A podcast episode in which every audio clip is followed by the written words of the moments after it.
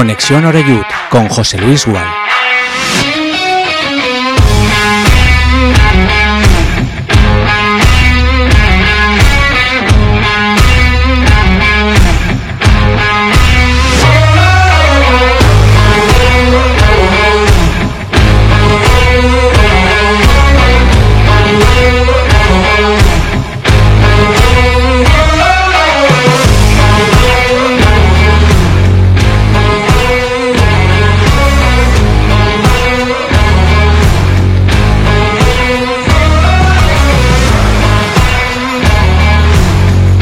¿Qué tal amigos, amigas? Saludos y muy buenas tardes. Bienvenidos a una nueva edición de Conexión Oreyud. Aquí estamos en Castellón Plaza.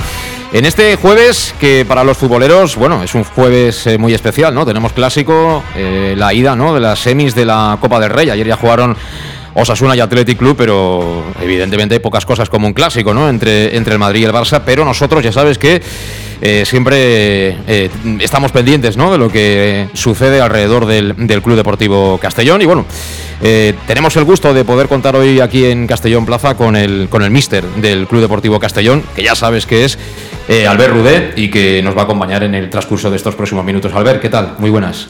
Muy buenas, muchas gracias por la invitación. Bueno, encantados de tenerte. Eh, si vols que parlem en, tu en català i jo en valencià, eh, cap problema. Eh? Estàs més còmode en... Com vulgueu vosaltres. Molt bé, pues, sense, sense problemes. Eh, en una setmana eh, les coses han, han volgut, eh, Albert, que eh, vinguem de la primera derrota en la teua etapa com a tècnic del Castelló, això és futbol, eh, no? la, la derrota forma part no? de, de, del futbol. Pot ser, eh, el sorprenent és que caigueres tant de peu no? a nivell de resultats en el, en el Castelló, o no? La veritat és que sabíem que la derrota arribaria en algun moment, això és, és evident, com, com ja he dit en algunes rodes de premsa, eh, jo crec que tots els equips ens deixarem punts. Um, volíem allargar-ho més, sincerament, volíem que la derrota que havia d'arribar arribés molt més enllà, no teníem pressupostat tenir una derrota en, en aquestes dues sortides a, a fora de casa, perquè sabem que fora de casa hi ha un espai de millora, volem millorar-lo, eh, sabem que hem de sumar fora de casa perquè és molt important i canviar aquesta dinàmica que té l'equip lluny de Castàlia. Um, però al final és el que vaig dir quan va acabar el partit. Uh, nosaltres ens esperàvem un partit molt dur, molt, molt dur, molt complicat, contra un bon rival, no ens enganyem, té molt bons jugadors, amb un camp més petit del que estem acostumats, amb un camp amb unes condicions que no ens permeten fer 100% el nostre joc, sabíem que ens hauríem d'adaptar, però no comptàvem amb certs inconvenients doncs, que van eh, posar una mica més eh, difícil la situació. El gol al minut 10 per una descoordinació eh, ens afecta, ja sabíem que seria difícil, amb això doncs, es va sumar una altra dificultat, la lesió de, de De Miguel al minut 15 o 16 també posa una altra dificultat, i a partir d'aquí doncs, és intentar portar el partit cap al nostre cantó, crec que a l'inici de la segona part, amb els ajustaments que vam fer la mitja part, ho vam aconseguir. Hi va haver trams molt bons a la segona part que precisament ens donen, que a vegades no passa, eh, però que en aquell moment ens van donar el gol de l'empat. I a partir d'ara vam dir, ostres, tenim el partit on volem. I al cap de 10 minuts hi ha la lesió d'Anton que ens torna a fer reformular eh, el pla de partit i allà doncs, l'equip si té de, de, de dir que, que comença a desconnectar-se una mica amb aquell punx que portava d'apretar i buscar, i buscar el gol i un cop estava més o menys estabilitzat després d'aquests canvis amb, amb la lesió d'Anton arriba, arriba al segon a partir d'allà nosaltres decidim com diem, no? fotre tota la carn eh, en l'asador i, i al final doncs, fem pujar Alfonso a l'última jugada del partit ens fan un gol totalment circumstancial que és el tercer així va anar i, i nosaltres doncs, acceptem uh, la derrota, acceptem la nostra part, sabem que hem de millorar moltes coses i intentar capitalitzar-la. Intentar capitalitzar-la. Eh, jo li vaig comentar a, Marc, no, que està sent nosaltres, que és del Departament de Premsa, que la cosa anava molt bé, no? Eh, la meva intenció era, potser, conèixer un poc més a l'Albert Roder, eh, perquè no és habitual en el món del futbol, tu que eres entrenador i ho saps perfectament, que aquell que no ha sigut entrenador de primera divisió, les coses en este món no les té, no les té tan fàcils, no? com aquells que han sigut internacionals jo m'atreviria inclús a dir que, que per atraure algun, algun títol no? d'estos que, que, que hi ha ara no? que estan molt de moda. Eh, volia saber un poquet, no? eh, un poc el procés no? eh, d'Albert Roder, que, que tu eres de, de Ripoll, no? eres, eres de Girona, vas començar a jugar a futbol, no? vas tindre la mala sort, no? que vas caure lesionat. Eh, al Manlleu vas, acabar, vas, vas jugar o no? Al Manlleu vaig jugar, sí. És que jo he anat en el Castelló a jugar a Manlleu en segona B, ja fa molts anys, eh? Eh jugava al Canyiz en la seva segona etapa. Tu no estaries per allí, no? No. no. Però en el Manlleu sí has jugat en Manlleu, segona B. dos, temporada 2012, disputem el playoff a segona B. Allí fa molta, molta rasca, eh? Fa molta rasca, sí. A més a més, al camp hi ha, hi ha riu i canal i fa molt fred allà a Manlleu, sí. I vas tenir una lesió greu i... i dius, Sí, 24 anys, ja vaig tenir trencament d'isquiosural, tendinós i, i no vaig poder tornar a jugar. Mm. I a partir d'ahí formació, formació, formació i aventura, no? Per, a, per al final tornar. Ho has dit tu, és formació i aventura, perquè no, no és fàcil que els, als 28 anys em, em fan la proposta d'entrar al grup Pachuca a Mèxic, un projecte molt, molt, molt fort, amb un entrenador molt fort, com diu Alonso, i no m'ho penso dues vegades. Llavors, ja amb, amb tota la formació que tenia acumulada, més aquesta experiència que jo buscava en el, en el món professional ja a primera línia, doncs em serveix molt per, per anar a acumular experiències que al final doncs, m'han portat on, on estic avui. Mm -hmm. eh, hi ha molts titulats que tenen el UEFA Pro a dia d'avui, no? Eh, hi haurà alguns que, a més, eh, són llicenciats en Ciència de l'Activitat Física, tu eres doctor, no? Uh -huh. eh, o sigui, aquí el tema condicional m'imagino que ahí no tens cap tipus de problema, no? Que el preparador físic no te pot contar ninguna pel·lícula no? de dos rombos, no?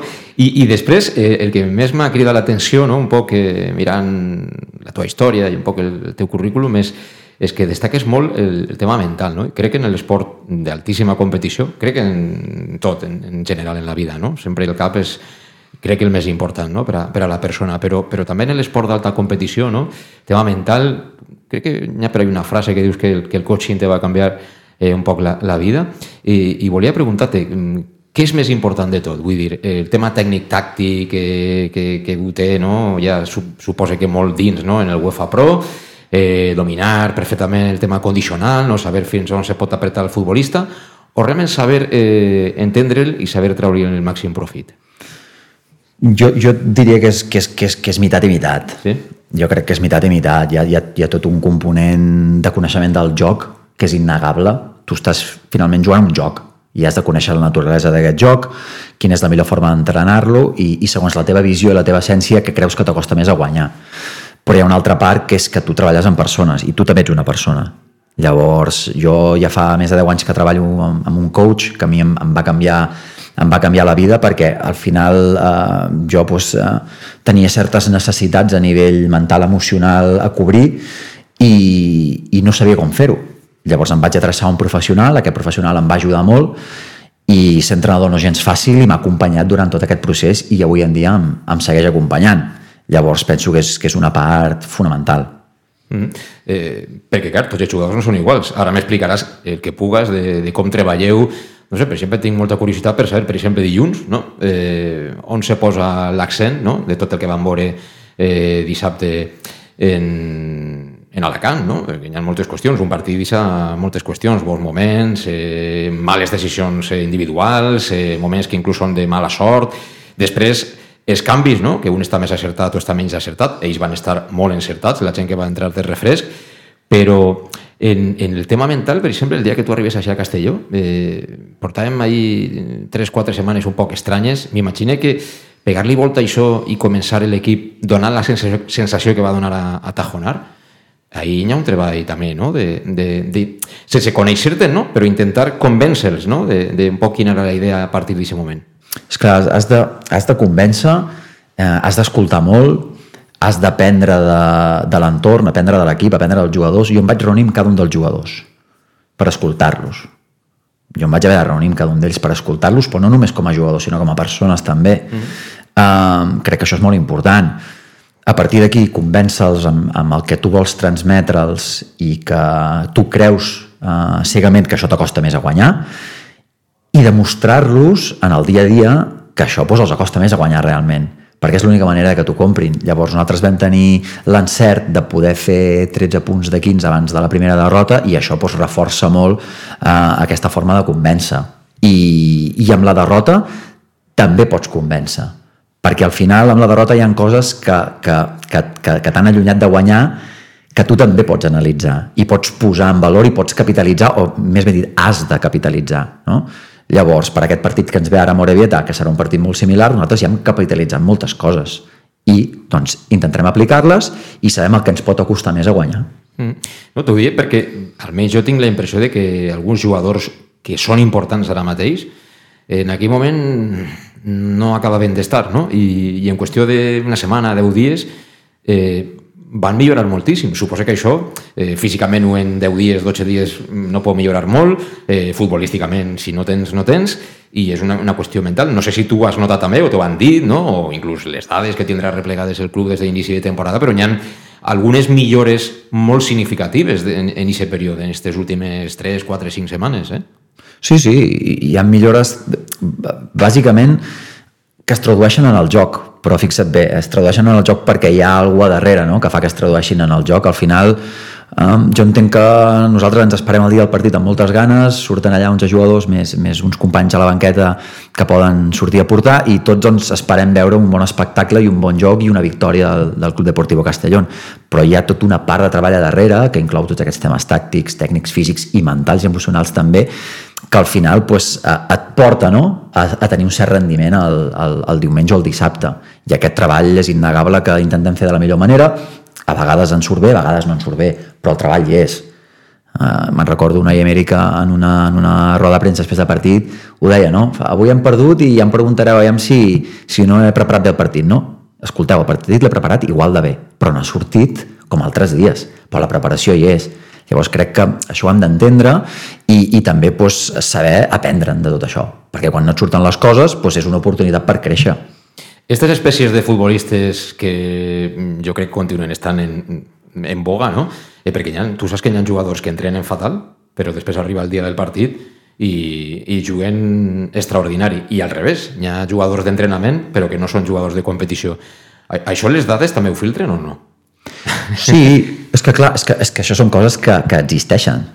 Són coses que existeixen. I, i com un les coneix? Doncs pues, vivint-les per això sempre diem que quan un entrenador arriba a un vestidor ha de conèixer i ha d'aprendre d'aquest vestidor i d'aquest equip. Llavors, no és, tan, no és tan senzill arribar allà i dir, bueno, va, ja ho tinc tot clar. No, necessites temps per entendre doncs, aquests tipus de jugadors, les necessitats que té cada un, com connectar amb cada un eh, per donar-li una bona notícia, per donar-li una mala notícia, per motivar-lo, per connectar amb ell, mm, tu has de saber com vol ser tractat. Tu no pots tractar tothom igual. Els límits són per tots iguals però tu has de tractar la persona com, com ella es sent més còmoda sent tractada i això t'ho dona el temps. No, no, no, no és d'un dia conèixer la gent. El líder del vestidor qui és? Albert Ruder o, o, o hi ha a lo millor també lideratge de, de futbolistes concrets? Jo et diria que jo lidero des de la meva part, però al final l'equip es lidera ell mateix. I l'equip sap trobar el líder adequat en cada situació perquè hi ha líders, per exemple, que s'ocupen més de la, de la part defensiva, líders que s'ocupen més de la part ofensiva, líders que fins i tot s'ocupen de la pilota parada. Sí, però jo me referís, quan, quan entra igual barco, de veritat, qui és el que diu n'hi ha que posar-se la feina, si no mos ofeguem? És que al final són tots, en general, perquè el compromís ha de ser total. Mm. Si tu vols jugar el que juguem nosaltres, i jo sempre els dic això als meus jugadors, necessitem un equip solidari si hi ha algú que no és solidari, si hi ha algú que no vol cooperar, si hi ha algú que no està realment eh, donant tot el seu potencial a l'equip, llavors el propi equip el farà un costat. I pensa que tothom estava supercompromès quan jo vaig arribar, que això ho he, ho he dit en alguna entrevista, que em va sorprendre molt després de tota la situació que havien viscut, que va ser un mes molt dur per ells, d'incertesa total, amb un mercat d'hivern, crec que quan vaig arribar estava l'equip supercompacte i això no crec que sigui cosa d'un crec que eren molts que estaven estirant cap. En Llanos Luz damos forma a tus proyectos de iluminación con estudios luminotécnicos para cualquier actividad. En Llanos Luz disponemos también de iluminación de diseño y siempre con las mejores marcas. Llanos Luz ofrecemos todo tipo de sistemas de control de luz, vía voz, smartphone o tablet. Ven ya a nuestra exposición renovada con lo último en iluminación. Llanos Luz, 40 años dando luz. Llanos Luz, te esperamos en Polígono Fadrell, nave 69, Castellón. Para tus reformas en casa o cualquier tipo de obra, busca los sacos de cemento de color naranja. Son los de Élite Cementos, los de mejor calidad y de aquí, producidos en Castellón. Los productos de Élite Cementos se adaptan a cualquier necesidad, por eso son los más usados por los profesionales que buscan calidad. En Élite Cementos no solo venden cemento, también se implican con la provincia y su gente colaborando con muchas asociaciones y equipos deportivos. Élite Cementos patrocina el deporte castellonense. Élite Cementos. Som Castelló. Som de Castelló. El nou Pla General de Castelló preveu eines per a preservar els valors ambientals de la marxaleria i regularitzar els habitatges que complisquen els requisits legals. Pots informar-te en l'oficina urbanística de la tinència d'Alcaldia del Grau. Sol·licita cita prèvia en citaprèvia.castelló.es. A més, pots consultar tota la informació sobre el nou Pla General en plageneralcastelló.es. Castelló Ciutat Viva, Ajuntament de Castelló. El auténtico aficionado anima en los buenos y en los malos momentos. La pizzería más auténticamente italiana de Castellón, Letrusco, sigue siendo tan albinegra como siempre. Por eso, lanzamos la promoción Pam Pam Letrusco. Pam Pam Letrusco. Tanto en nuestros restaurantes como en el servicio a domicilio, simplemente di Pam Pam Letrusco y te descontaremos el 10%. Pam Pam Letrusco. Letrusco, en Plaza Donoso Cortés 26 y calle Santa Bárbara 50 de Castellón, con gran pantalla para los partidos. Servicio a domicilio al 964 25 42 32 o en nuestra web www.letrusco.es. Letrusco, Letrusco. En Salud Dental Monfort nos gusta verte sonreír. Por ello te ofrecemos un servicio integral en materia bucodental que va desde la prevención a la implantología, pasando por el resto de especialidades. Salud Dental Monfort te espera con un trato personalizado, en unas modernas instalaciones en el centro de Castellón y con facilidades de pago, hasta un año sin intereses. Salud Dental Monfort, especialidad en implantes. Y si eres socio abonado del Club Deportivo Castellón, tienes un 10% de descuento. Salud Dental Monfort, Plaza del Mar Mediterráneo, 1 entre suelo 5, junto gasolinera Fadrell. Teléfono 964 22 1003 Castellón. ¿Qué sentimos cuando algo nos cautiva? Lo que sentirás conduciendo el nuevo Peugeot 408, con su sorprendente diseño y un interior con acabados exclusivos. Descubre el lenguaje de la atracción y disfruta de condiciones únicas en las puertas abiertas hasta el 28 de febrero. Ven a Leonauto, Avenida Castellbey 75. Bar Restaurante El Chiquet.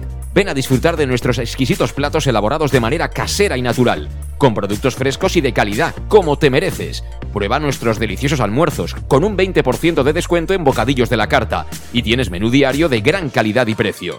Y los fines de semana te esperamos también para comer o cenar. Bar Restaurante El Chiquet, Avenida Castellón número 14 de Benicàssim.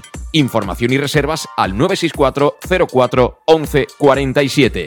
Bar Restaurante El Chiquet, como en casa. Servicar Levi, tu mecánico de confianza en Castellón. Te ayudamos en servicios de mecánica, cambio de aceite y filtros, baterías, reparación de aire acondicionado y venta y reparaciones de ruedas. Y si eres socio del Castellón, acude con el carnet y tendrás un 10% de descuento en el cambio de aceite. Nos encontrarás en Santa Magdalena de Pulpis, número 9, Polígono Industrial San Lorenzo, en www.servicarlevi.es o llamando al 691 31 39 04. Servicar Levi, tu taller mecánico de confianza. En Lino Restaurant te invitamos a disfrutar de una experiencia gastronómica única. El mejor producto de la terreta en las mejores manos, con una impresionante bodega y en el centro de Castelló, en el edificio emblemático del Real Casino de Castellón. Celebraciones, comidas, cenas, abrimos todos los días. Consulta nuestra carta en linogastronomic.com y reserva en el 964 225800. En la Plaza Puerta del Sol número 1 de Castelló, atrévete a disfrutar como nunca con nuestra gastronomía.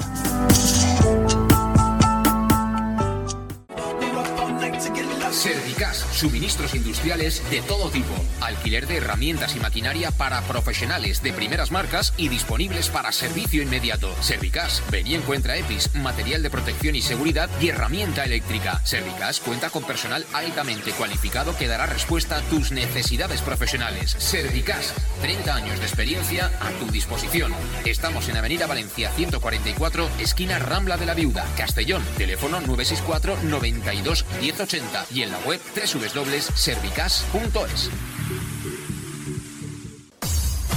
Pequesport, líderes en gestión deportiva y educativa de calidad. Pequesport, empresa especializada en gestión de actividades extraescolares, actividades lúdicas. Pequesport cuenta con el mejor equipo de docentes titulados y con experiencia que garantizan la calidad de nuestras actividades. Pequesport te presenta además Peque English, proyecto bilingüe para niños a partir de tres años y además venta online de material escolar. Pequesport, líderes en nuestro sector. Encuéntranos en www.pequesport.com o en Pintor López 39 de Castellón. Teléfono 964 21 70 81.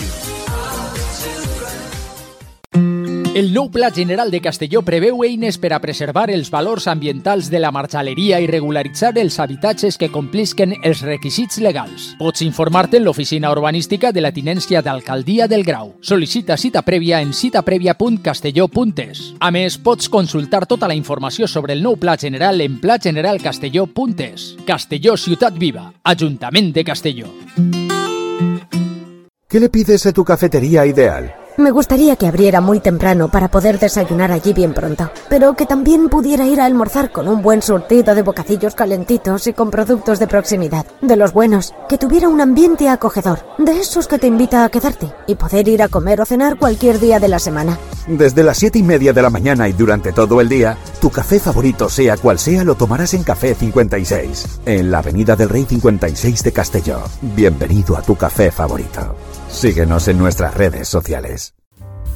En Llanos Luz damos forma a tus proyectos de iluminación con estudios luminotécnicos para cualquier actividad. En Llanos Luz disponemos también de iluminación de diseño y siempre con las mejores marcas. Llanos Luz ofrecemos todo tipo de sistemas de control de luz, vía voz, smartphone o tablet. Ven ya a nuestra exposición renovada con lo último en iluminación. Llanos Luz, 40 años dando luz. Llanos Luz, te esperamos en Polígono Fadrell, nave 69, Castellón. Eh, la veritat que el model del Castelló és un model, un model molt, no sé si dir revolucionari, millor igual la paraula és massa grossa, però un model innovador, no? com a mínim. Eh, sobretot perquè eh, al futbol li costa evolucionar, no? abans t'ho dia, no? el tema de eh, ser entrenador de Madrid, Barcelona, Man United, etc és molt complicat, però algú que no hagi sigut un, un jugador molt conegut. N'hi ha casos, no? però, per exemple, Emery. Emery ha sigut futbolista, però d'un perfil molt eh, diferent. No? Eh, però anant al jugador, eh, això de donar-hi un, un CD al jugador i, per a que se'l mire i este, i, o parlar-hi de dades, eh, el jugador ja és més receptiu o encara costa de que li donen importància realment a tot això? El jugador és molt receptiu perquè al final, avui en dia, en el futbol modern, tu no li pots dir al jugador "Mm, la meva opinió és que hauries de fer aquest moviment o jo crec que ens ajudaries més si fessis això. El jugador el que vol és realment veure-ho. Llavors, l'eina del vídeo per mi és clau, que ells es puguin veure i dir, ostres, és que ho veig clarament que l'equip necessita que jo aporti això. I l'altre són les dades. Que al final les dades el que fan és, és ser objectives. Es perden de la subjectivitat, es perden de l'opinió, es perden de la sensació i s'anclen directament amb el que és objectivitat. És Però, a dir, però disculpa, hi, ha, hi haurà una filtració important respecte de les dades, per exemple, que manegeu vosaltres en el cos tècnic a les dades que, que compartiu en els futbolistes, no? M'imagino que ells no tenen, la majoria no té aquesta capacitat, no? Lo millor de, de, no? de, de digerir tot aquest volum d'informació, o no?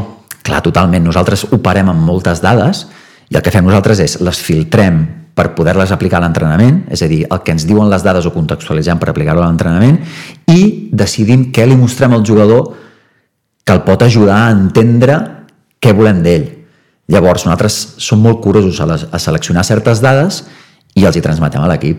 Per exemple, en l'última derrota nosaltres vam transmetre certes dades que van ajudar l'equip a contextualitzar certes sensacions que havien tingut durant el joc, que es van quedar amb sensacions i tothom tenia la seva opinió, però quan vam veure les dades vam dir, ostres, doncs potser estàvem equivocats a nivell de sensació, perquè les dades mostren això, i això no ho diu ningú, eh? És simplement la realitat del que va passar a nivell estadístic o, o numèric. Mm. També tindran, mm, seran analitzades en funció de la demarcació, no? Imagina, del, del futbolista. Vull dir, al final un tio de banda li tens que demanar que encare, no? que, que desequilibri. No li pots demanar a lo millor el mateix a, eh, al central o al lateral dret, no? Imagina que tot això se té en compte, no? T'ho dic perquè ja saps tu que, que, que l'aficionat moltes voltes eh, se fa una composició però com és algo tan genèric, no? Eh, a mi m'encantaria no? poder veure un, no sé, pues un tutorial o un, algo en YouTube o en Twitch d'explicar una miqueta com, eh, genèricament, és a dir, no, no per a professionals que esteu ahí en el dia a dia, no? però sí pues, el més rellevant, no? d'un poc el que necessita saber el jugador i també el que, el que té l'entrenador per a després prendre les decisions sabent que al final eh, este esport té un component de tindre el dia o no tindre el dia, també. Clar, fixa't, nosaltres tenim, tenim paràmetres, tenim mètriques col·lectives d'equip. Val? Tenim mètriques per línies de l'equip. Tenim mètriques per posicions i tenim mètriques per relacions, és a dir, com es relacionen diverses posicions que juguen pròximes. Et fico un exemple. L'extrem, eh, l'interior i el lateral del cantó dret, per exemple. No? Llavors, és evident que nosaltres un paràmetre que donem molta importància és la qualitat de les centrades dels extrems. Però clar, al central no li, no li mirem el número de qualitat de centrades. En el, mirar, en, el, en el central, per exemple, li mirem els duels que guanya, defensius. Clar, s'ha de contextualitzar segons la demarcació i segons el que jugues tu també. Per exemple, nosaltres mirem molt, també a nivell de línia, a quina altura està la línia defensiva. Perquè nosaltres volem jugar molt compactes i nosaltres volem jugar lluny de la nostra porteria. Llavors, l'altura de la línia defensiva, que és una mètrica que te la don clarament, et diu la línia està a 45 o a 55 o a 65 metres de la porteria eh, és un número que a nosaltres ens interessa molt també per veure com compacte està l'equip, perquè sabem que quan més a prop estiguin, les relacions són molt més riques. Per què? Bàsicament perquè és molt més ric i molt més fàcil d'executar un passe de 15 metres que un passe de 40. Hi ha molt menys risc amb un passe de 15 per exemple. No? Llavors són tot de mètriques que nosaltres fem servir a tots els nivells, que són pel cos tècnic i que compartim les que creiem que poden generar un impacte en el dia a dia del jugador, en el dia a dia de l'equip. Mm. I, I tot i aquestes dades, quin, quin percentatge tenen de d'importància en la decisió final, per exemple, mirant el partit de Morevita. Vull dir, tindreu uns, unes dades del que ha sigut el treball setmanal, teniu les dades de la competició, no? que al final és el que mana, no? Eh, i tindreu les dades de, eh, de l'equip contrari, no? quines característiques concretes té. No sé si se fa una composició de tot o algo pesa més que altre, no sé, jo se m'està ocorrent com un, com un professor, no? que està, eh, hi ha una prova d'examen, hi ha una actitud durant la setmana, no? no sé si tot pesa el mateix, si hi ha algo que pesa més... És que ho has dit tot, o sigui, són, són les, dates que les dades que nosaltres tenim. Tenim les dades referents al rival, les dades referents a nosaltres, les dades referents al, al procés d'entrenament, i a partir d'aquí es fa un puzzle, es fa un conglomerat i a partir d'allà es prenen certes decisions. Però les decisions sempre es prenen amb, amb, amb, amb, amb, diguéssim, amb tota la perspectiva possible, no només amb les dades, sinó amb els vídeos de l'entrenament, amb els vídeos del partit, amb com hem vist el jugador també a nivell emocional, és a dir, al final és com un puzzle. Hi ha tot de peces que encaixen i, i una ha de prendre la decisió en funció de tot si ho féssim només amb el vídeo o només amb les dades o només amb com està un jugador emocionalment, crec que ens perdríem una part del puzzle que, que seria important. I per això és tan difícil uh, ser entrenador, perquè al final és prendre decisions en funció de molta informació i ha de funcionar el dia del partit. I aquestes decisions són en funció del teu equip, com has dit, en funció de com ha anat la setmana i en funció també del rival, perquè no ens podem oblidar del rival també perquè a vegades sembla que juguem sols, eh? Ostres, és que havíem d'haver arribat més. I és que potser el rival és molt bo defensant Sí? O és que ens han centrat molt i és que potser el rival ho basa tot en el joc de centrades i nosaltres ja esperàvem això i hem ficat més gent a defensar l'àrea. També s'ha d'entendre que el rival juga, té certes característiques i es generen dinàmiques en el joc a partir de la confluència dels, de les dues maneres de jugar, la seva i la nostra.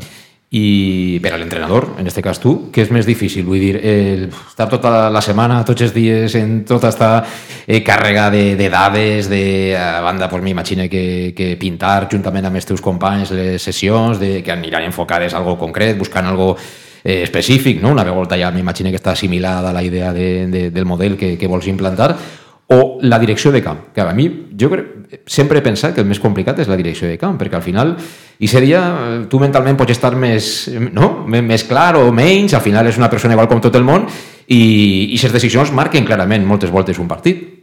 És que nosaltres tenim un equip multidisciplinar, tenim un equip molt, molt gran, i, i tot això ens ho repartim, és a dir, tot això no ho acumulo jo, Déu-nos en guard, no, no tindria vida.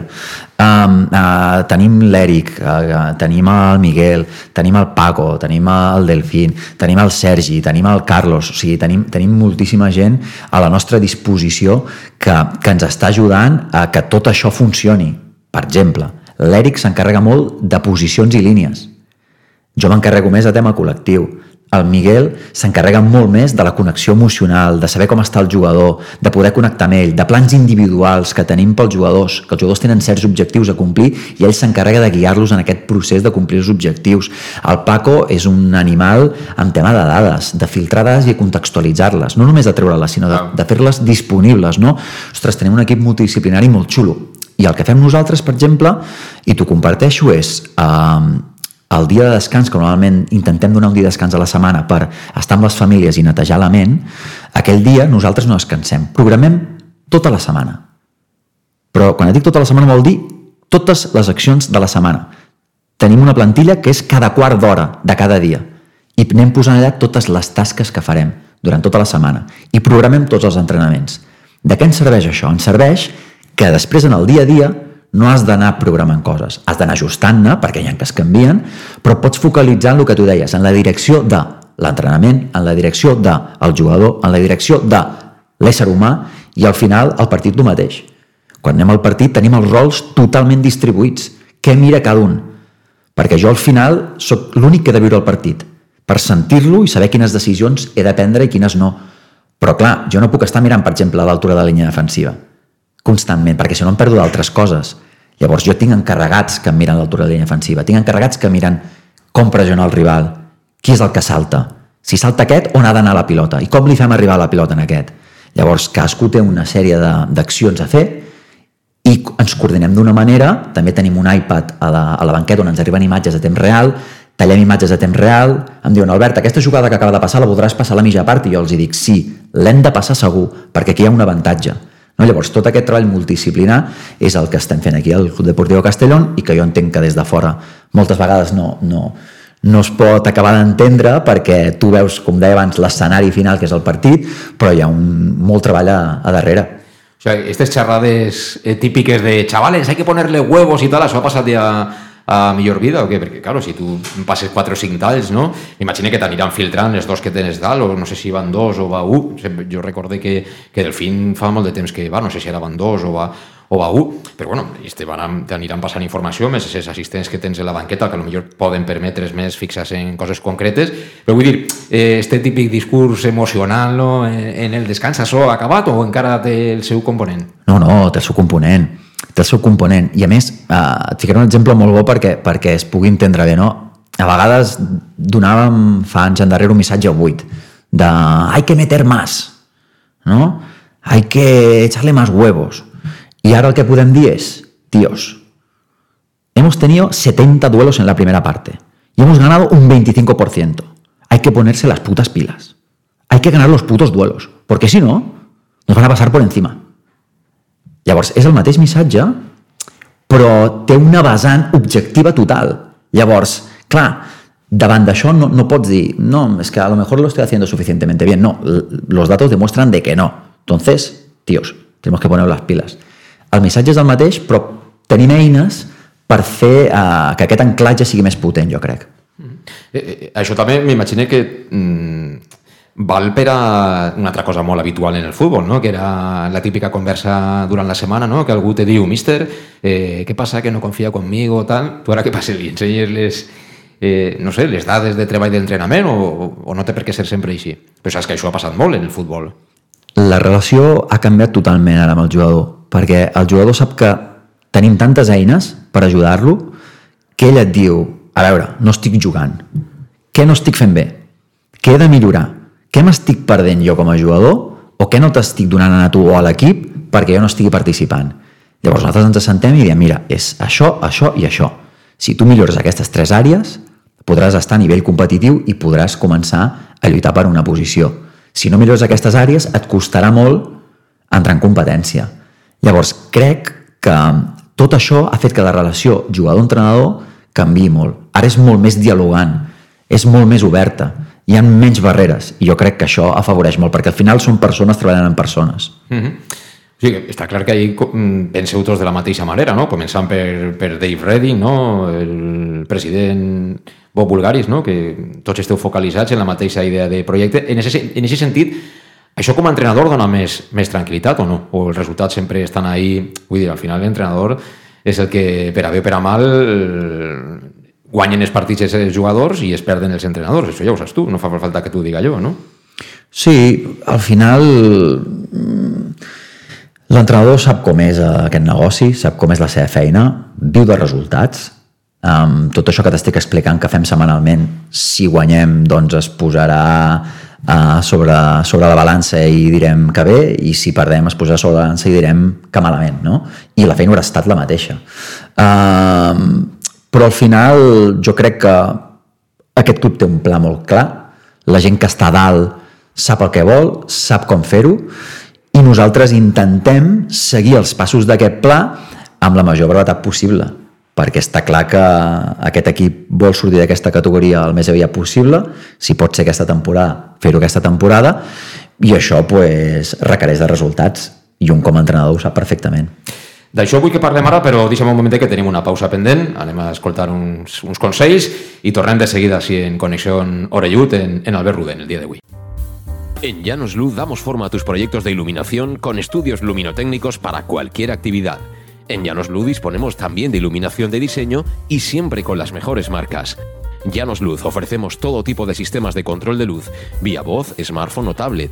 Ven ya a nuestra exposición renovada con lo último en iluminación. Llanos Luz, 40 años dando luz.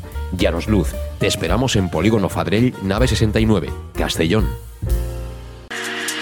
Para tus reformas en casa o cualquier tipo de obra, busca los sacos de cemento de color naranja. Son los de Élite Cementos, los de mejor calidad y de aquí, producidos en Castellón. Los productos de Élite Cementos se adaptan a cualquier necesidad, por eso son los más usados por los profesionales que buscan calidad. En Élite Cementos no solo venden cemento, también se implican con la provincia y su gente colaborando con muchas asociaciones y equipos deportivos. Élite Cementos patrocina el deporte castellonense. Élite Cementos. Som Castelló. Som de Castelló.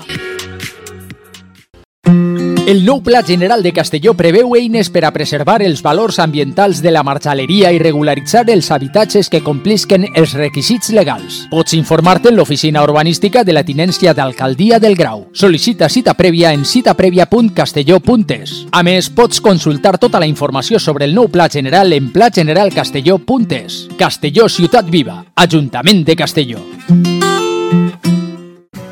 auténtico aficionado anima en los buenos y en los malos momentos. La pizzería más auténticamente italiana de Castellón, Letrusco, sigue siendo tan albinegra como siempre. Por eso, lanzamos la promoción Pam Pam Letrusco. Pam Pam Letrusco. Tanto en nuestros restaurantes como en el servicio a domicilio, simplemente di Pam Pam Letrusco y te descontaremos el 10%. Pam Pam Letrusco. Letrusco, en Plaza Donoso Cortés 26 y calle Santa Bárbara 50 de Castellón, con gran pantalla para los partidos. Servicio a domicilio al 964 25 42 32 o en nuestra web www.letrusco.es. Letrusco, Letrusco.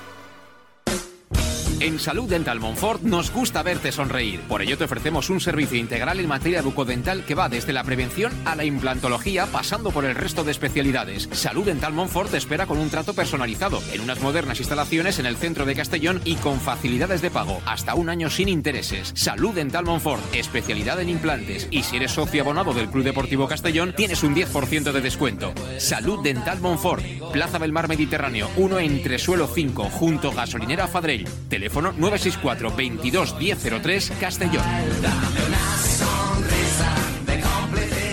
¿Qué sentimos cuando algo nos cautiva? Lo que sentirás conduciendo el nuevo Peugeot 408, con su sorprendente diseño y un interior con acabados exclusivos.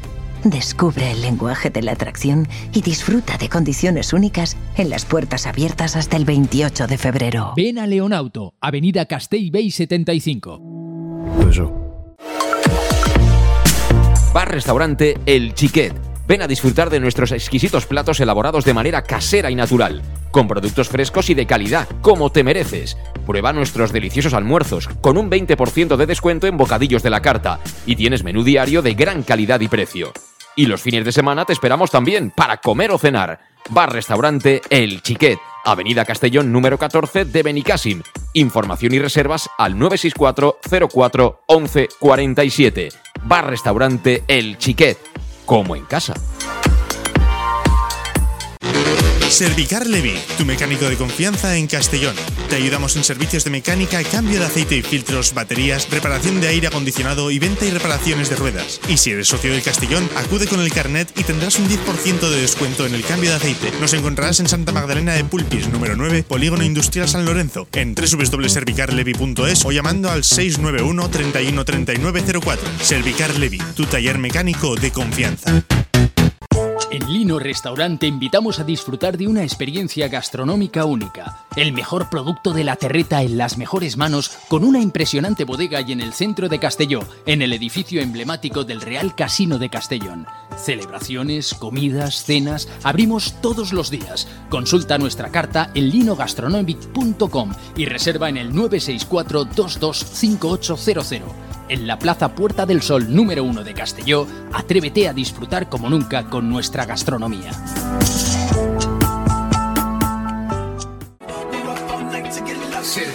Suministros industriales de todo tipo, alquiler de herramientas y maquinaria para profesionales de primeras marcas y disponibles para servicio inmediato. Servicas, ven y encuentra EPIs, material de protección y seguridad y herramienta eléctrica. Servicas cuenta con personal altamente cualificado que dará respuesta a tus necesidades profesionales. Servicas, 30 años de experiencia a tu disposición.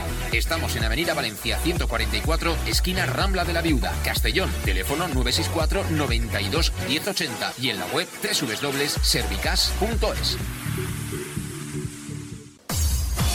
Pequesport, líderes en gestión deportiva y educativa de calidad. Pequesport, empresa especializada en gestión de actividades extraescolares, actividades lúdicas. Pequesport cuenta con el mejor equipo de docentes titulados y con experiencia que garantizan la calidad de nuestras actividades. Pequesport te presenta además Peque English, proyecto bilingüe para niños a partir de 3 años y además venta online de material escolar. Pequesport, líderes en nuestro sector. Encuéntranos en www.pequesport.com o en Pintor López 39 de Castellón. Teléfono 964 21 70 81. El nou Pla General de Castelló preveu eines per a preservar els valors ambientals de la marxaleria i regularitzar els habitatges que complisquen els requisits legals. Pots informar-te en l'oficina urbanística de la tinència d'Alcaldia del Grau. Sol·licita cita prèvia en citaprèvia.castelló.es. A més, pots consultar tota la informació sobre el nou Pla General en plageneralcastelló.es. Castelló Ciutat Viva, Ajuntament de Castelló.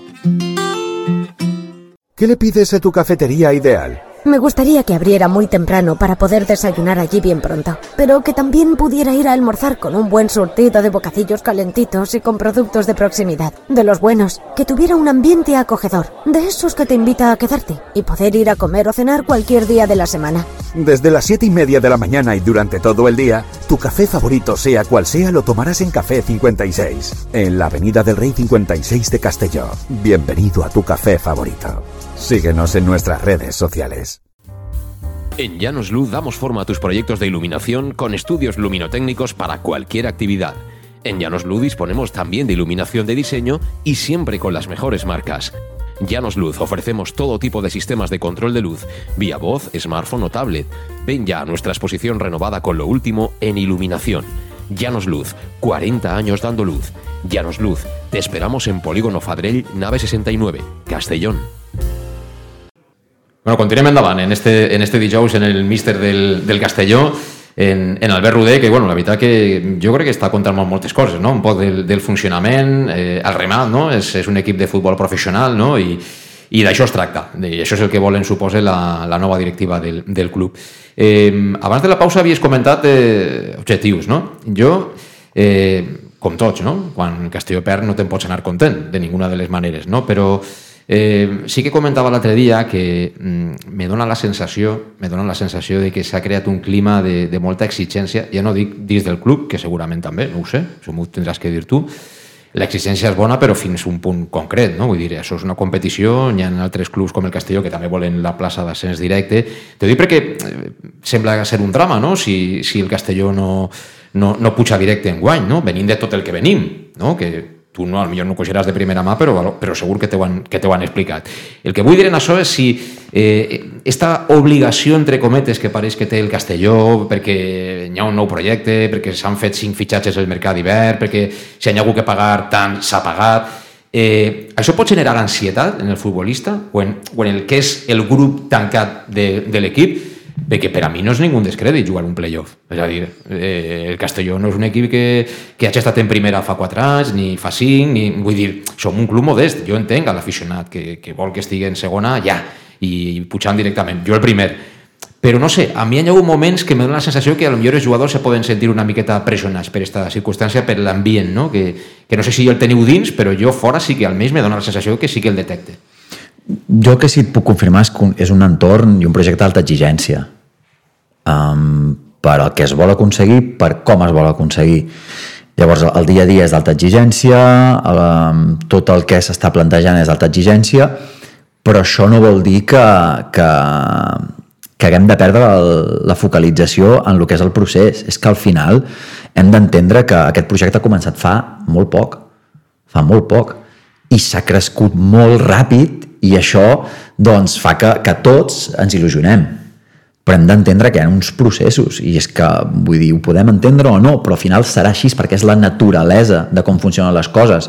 Jo crec que en el món en general, no només en el futbol eh, en, en el món, en la vida en general s'ha instal·lat molt la immediatesa. Tothom ho vol tot i ja i ben fet. I això doncs, és molt difícil. És molt difícil, llavors eh, no estic ficant cap tipus d'excusa. Jo sóc el primer que et dic que eh, vull complir els objectius i crec que ho podem fer Ara bé, si això no s'acaba aconseguint, jo crec que s'ha de donar temps a aquest projecte. I no parlo de mi com a entrenador. O sigui, es prendran les decisions que s'hagin de prendre i no hi haurà cap tipus de problema. Jo el que vull que la gent entengui és que aquest projecte ha començat fa relativament poc, hi ha molta exigència per tal com es volen fer les coses i que al final, tard o d'hora, esperem que sigui més d'hora que tard, s'aconseguiran.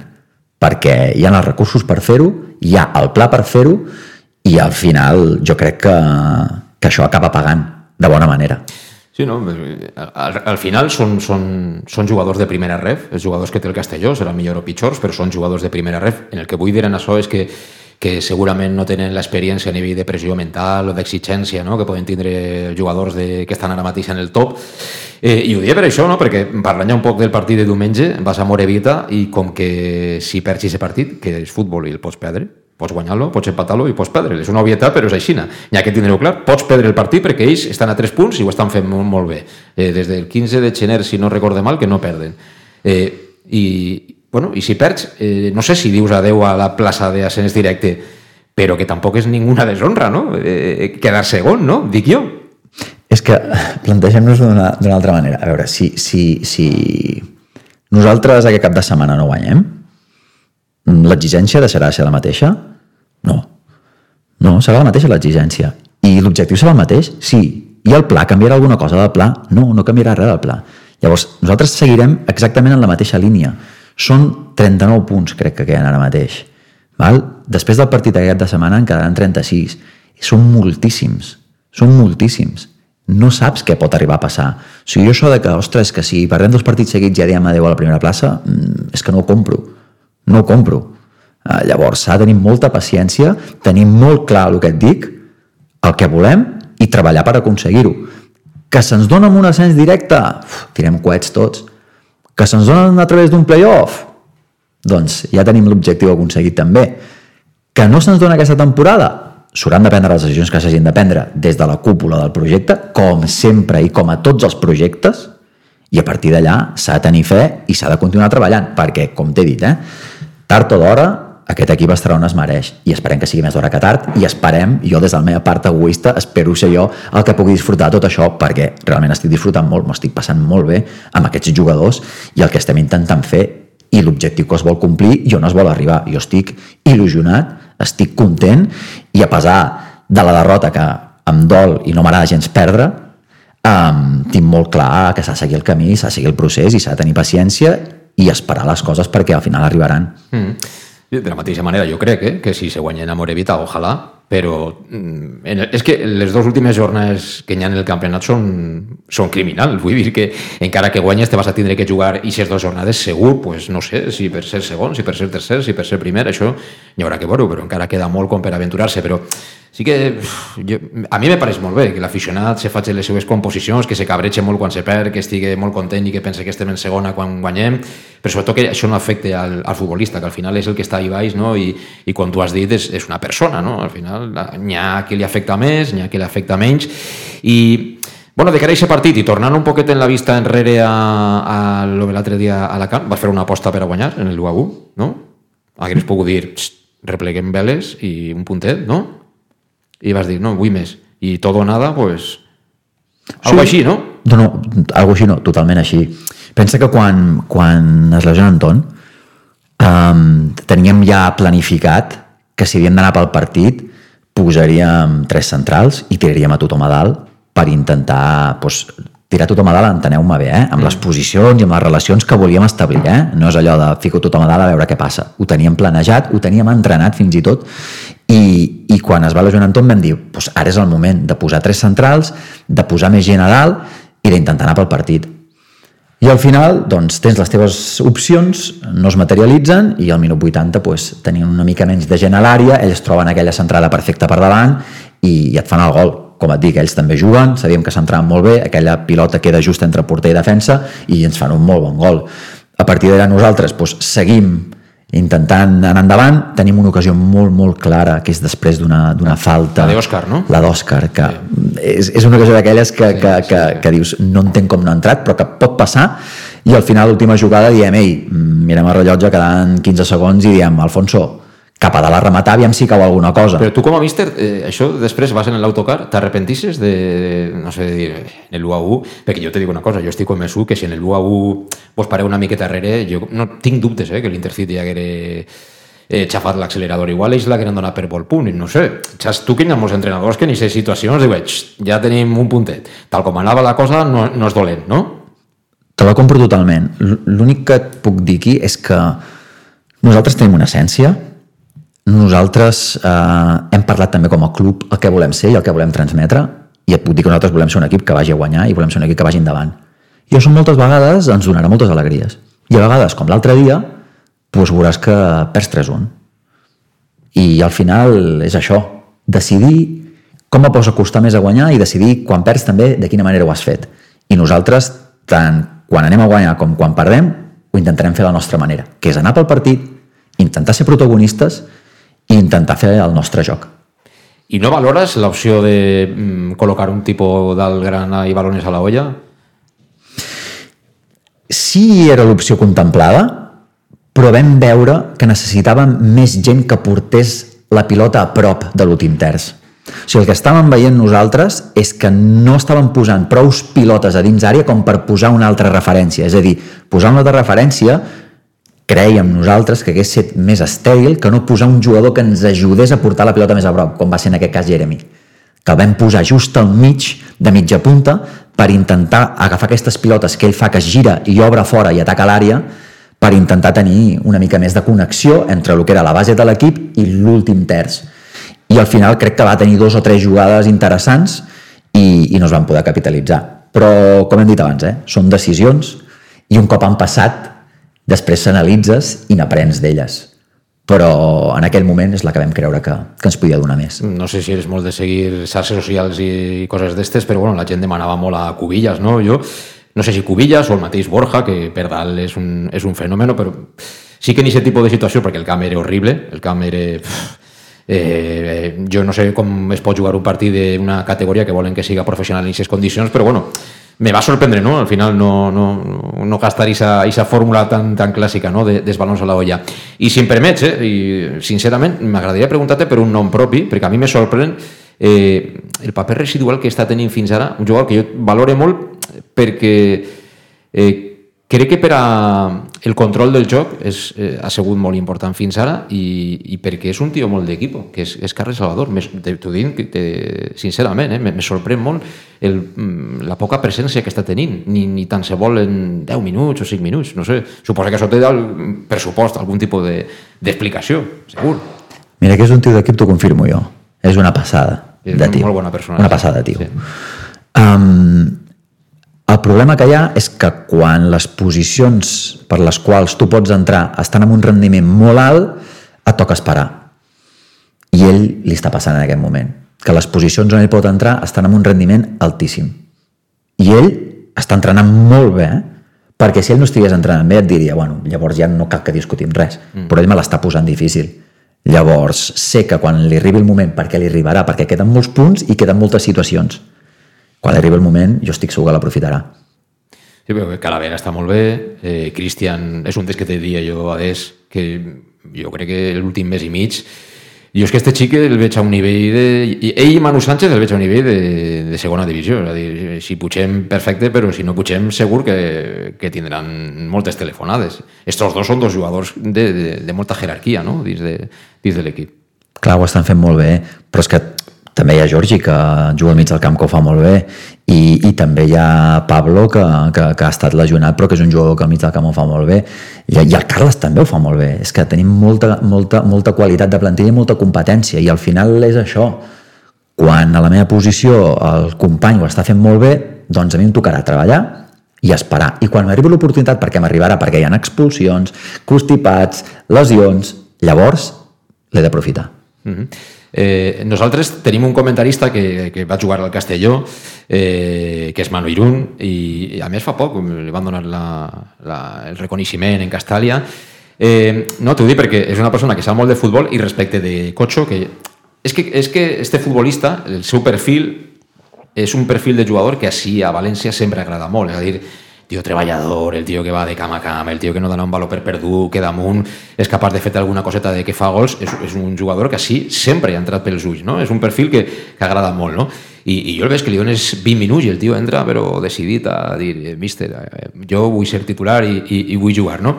I un dia parlant amb ell, ell va dir, estic segur que, que probablement el, el míster, per exemple, li està dient que no perga tants balons per jugar de manera horitzontal i tal, que és alguna coseta puntual, a lo millor que ell té que millorar, però que en el moment que, que ell pegarà a lo millor i se passet per allà ser, tindre la importància no? que, que tenen Calavera o Cristian i companyia, tornarà a recuperar aquesta situació. Això se fa en els futbolistes, sinó que sobretot són jovens que tu veus que tenen marge de dir eh, tens que donar-me, tens que donar-me perquè pots donar més.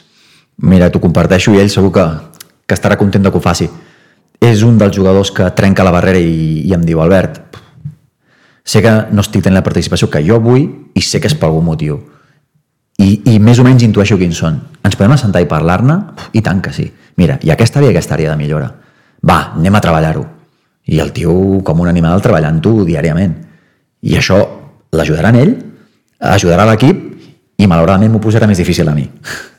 Però, enteneu-me, eh? Uh, al final l'entrenador està per prendre decisions. Això és dolorós, eh, en, me referís que en el plano personal, no? perquè al final eh, tu pots tindre més feeling en un que en un altre, no? però és com tots, tu quan tens gent al teu càrrec dius, hòstia, és que este tio té interès, ve així, tal, se mate... Hi ha, hi ha decisions que són millor més doloroses que altres, no? No, no, són doloroses totes, ja t'ho dic. Per això necessitem acompanyament també els entrenadors a nivell mental i emocional. Però el que et deia, al final altres ens paguen per prendre decisions majoritàriament. En prenem moltes diàriament i durant els partits i, i les alineacions i els canvis prenem moltes decisions. Ens paguen majoritàriament per prendre-les el millor possible. I, I al final, un entrenador que tingui una plantilla com la que tenim nosaltres, jo, ostres, eh, estic molt, molt, molt satisfet i molt content perquè tinc molta variabilitat i tinc molts bons jugadors i tinc moltes opcions ara no tantes per als temes de lesions, però, però, però, però si tu mires la plantilla, ostres, eh, com, un com a entrenador està molt content. Però això també implica doncs, el que comentàvem ara, que has de deixar gent fora, gent que es mereix jugar, gent que està fent passos endavant i que al final, doncs això, com ets una persona, a tu també t'afecta.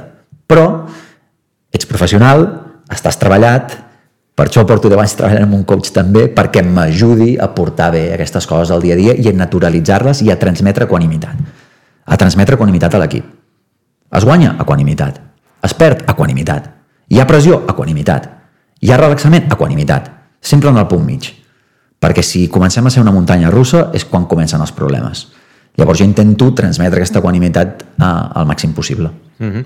Eh, totes maneres, hi haurà opcions per a, per a alguns. Eh, Cristian no, no pot estar, no? Diumenge, m'imagino que conforme se'n anar de Miguel tampoc.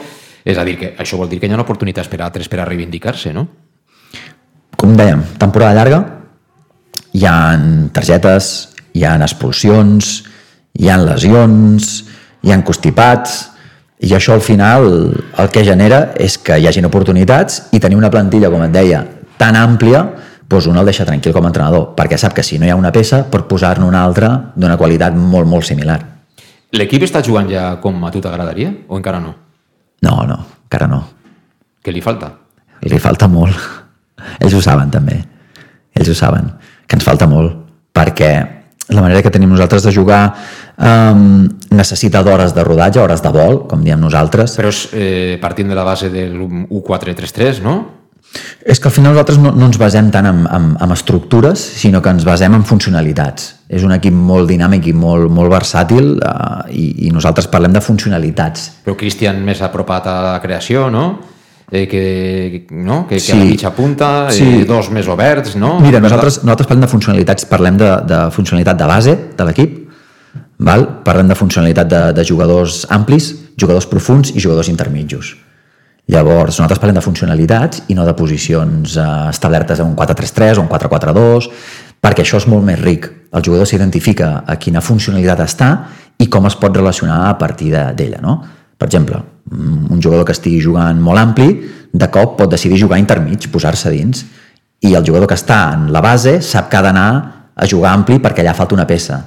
Llavors, és molt menys rígid el joc que intentem fer nosaltres, però clar, el ser menys rígid és més complex. El ser més complex necessita de més hores i, i això doncs, és, és, és temps. I hem fet molt bons trams de partit, eh? Hem fet molt bons trams de partit. El que hem d'intentar fer és que aquests trams s'allarguin al màxim possible en el temps i en la seqüència de partits. I quan juguem a casa i quan juguem a fora, també. Hi ha algun mirall, algun, algun equip que tingues en ment que salvant inclús les distàncies, evidentment, perquè els models són sempre equips de, del màxim nivell, no? però eh, sempre està aquesta dualitat, no? equip de transició, eh, equip de joc de posició, de més d'elaboració, de Eh, jo te tinc que dir que m'ho passe pipa veient a molts equips de la, de la Premier i que quan ja comencen a jugar massa en horitzontal me comença a avorrir. Però bueno, cada un té un gust. Sí, jo et diria, diria Frankenstein, no? perquè a mi m'agrada... Una, una barreja, no? Una barreja, una barreja, perquè jo he estat influenciat per molts entrenadors i, i entrenadors que ara diries, uau, què té a veure un amb l'altre, però, no? Però és possible la barreja, vull dir, tu pots tindre jugadors de perfil tocador i, i que a banda eh, sapien fer córrer als que tenen per dalt o què? Jo crec que amb el temps sí que es pot aconseguir això, però hem d'entendre que per aconseguir tocar te n'has d'anar a un extrem, per aconseguir ser molt vertical te n'has d'anar a l'altre i per trobar-te al mig necessites començar a fer aquest treball d'anar-se acostant als pols i això, repeteixo, és que són hores d'entrenament, revisió de partits, treballs individuals, treballs de línia, treballs de vídeo, treballs de treballar les dades, reaplicar-les a l'entrenament, al final és, és, és intentar construir tot aquest model i nosaltres crec que tenim uns jugadors que ens permeten jugar el que volem. Aquest joc de posició ben entès, de posició em refereixo a que intentem nosaltres treure avantatges posicionals, intentem nosaltres sempre tenir superioritats numèriques i superioritats de qualitat, és a dir, aquell jugador que nosaltres sabem que és determinant, donar-li més temps i espai perquè, perquè pugui fer la seva jugada amb, amb més determinació i, i, i al final és això, si em fas dir un equip, doncs jo que sé, el Brighton de De Zerbi m'hi sento molt identificat, per exemple. És un dels equips que em sento molt identificat. I és un equip que sí té la possessió, sí juga el joc de posició, però quan ha de ser vertical és molt vertical. I a mi doncs, m'agrada aquest tipus de, de joc i a vegades es pot aplicar més i a vegades no es pot aplicar tant. Per exemple, si trobes un bloc baix, mm, un 5-4-1 a camp contrari, què fas? pues, ser vertical és molt més difícil, necessites tenir molta més paciència i a vegades aquesta paciència doncs ja et comencen a dir ostres, és que està jugant molt amb horitzontal. Ja, però és que si no els moc una mica no trobaré els espais. Llavors és una mica també depenent de què et plantegi el rival. Mm -hmm. Eh, anem acabant. Eh, on es disfruta més? En el màxim responsable o estan un poc eh, en segon terme davant d'algú com per exemple Diego Alonso, no? Eh, menys responsabilitat, no? Al final els palos li caben tots a ell, encara que tu formes part de, no? Hi ha una diferència de rol substancial. Abismal. He disfrutat molt amb el Diego. Molt, molt, molt. Te, te va fastidiar no estar al Mundial o què? Hagués estat en ell? No, perquè ja vam decidir que, que, que apartàvem camins. Jo ja em sentia primer entrenador i, i, i jo, abans de que ell agafi la selecció nacional, jo ja començo a, a la meva etapa a Centroamèrica com a primer entrenador i després, a posteriori, li dona ell la selecció. I me'n vaig alegrar molt que li donessin aquest projecte perquè crec que és un entrenador d'enorme potencial i està preparadíssim per, per fer-ho. I, I al final, el que comento, hi ha una diferència abismal he disfrutat molt estar amb el Diego, però jo em sento primer entrenador, crec que tinc una forma molt clara d'essència de, de joc, la transmeto, intento que, que el meu equip la compri, que l'apliqui i al final pues, a vegades sortirà millor, a vegades sortirà pitjor, però jo em sento, em sento primer entrenador. Bueno, a veure què passa en Amorebieta. Eh, no me resistís que per acabar la, la entrevista preguntar-te perquè també parles de... És la regla de les tres setmanes o com anomenes això? En el, eh, la confiança quan un arriba nou a un, a un club? Són tres setmanes? És la regla o com és? A veure, m'expliquen bé això. Eh, tinc per així apuntat. Espera que me fique les ulleres, perquè si jo no, no, no, no veis. Eh, eh, la teoria de los tres partidos. La teoria de los tres partidos. Això sí que te sona, no? Sí, però no... Ara no pues això ho has escrit tu, eh? Ho he escrit jo? Sí, ho has escrit tu. En sèrio? Sí. Tu no has escrit un llibre? Sí, he escrit un llibre. Ah, doncs pues ahí estarà escrit. Perquè jo no m'ho he inventat, eh? Pot ser, pot ser que ho hagi escrit jo, eh? No, té que veure en que quan ho arriba a un equip nou, no? que hi ha unes tres setmanes no, en les que no, necessita, m'imagino, guanyar i un poc eh, ficar els peus de veritat i, i a partir d'ahir ja pues, gaudir de la confiança. Algo de que veurem això, no? Sí, sí, jo el que explico al llibre, més que una teoria, eh, és, és una mica el fet de que quan tu aterrisses en, en, en, en, aterres en un equip i sobretot quan això es produeix en un moment en què ja és mitja temporada, que és molt diferent arribar a una pretemporada, jo crec que és molt important els primers impactes que, que tu tens. O sigui, no hi ha una segona oportunitat per causar una bona primera impressió, no?, que diem. Llavors, eh, a l'hora de convèncer els jugadors i a l'hora de, puguin entendre el que tu vols transmetre, és capital aquest, aquest impàs de temps. Aquestes tres primeres setmanes, aquests tres primers partits. I has d'estar molt atent, has d'estar molt obert, has d'estar molt disponible per escoltar, per aprendre les coses el més ràpid possible i al final per prendre les millors decisions perquè les coses surtin bé. I crec que nosaltres, amb el Club Deportiu Castellón, vam tenir l'encert doncs, que els primers partits ens van, ens van anar de cara i això va consolidar bastant el que, el que portem fent a nivell de procés. T'ho diria per això, perquè has passat les, les, les tres setmanes famoses, no? Has estat cinc eh, abans, de, abans de la derrota i bueno, jo crec que ara ja eh, no hi ha absolutament ningú dubte, no? El tema és que hi ha que anar guanyant i, i, i bueno, pues, com dius tu, no? Eh, intentant buscar l'objectiu, si pot ser eh, ràpid, millor, però si no, pues, eh, per què no? El Castelló lluitar eh, en el playoff. Hipotètic. Veurem què passa fins a aquell moment. Gràcies per haver vingut, Albert. Me va passar molt bé parlant i preguntant-te sobre futbol i molta sort, la teva sort serà la nostra. Jo sempre ho dic, així que molta sort d'ací endavant. Eh? Moltes gràcies a vosaltres i enhorabona pel programa. Muchas gracias.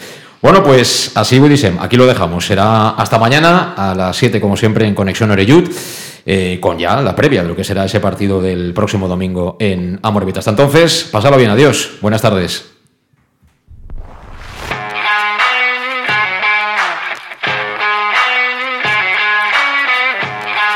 Conexión Oreyud con José Luis Gual.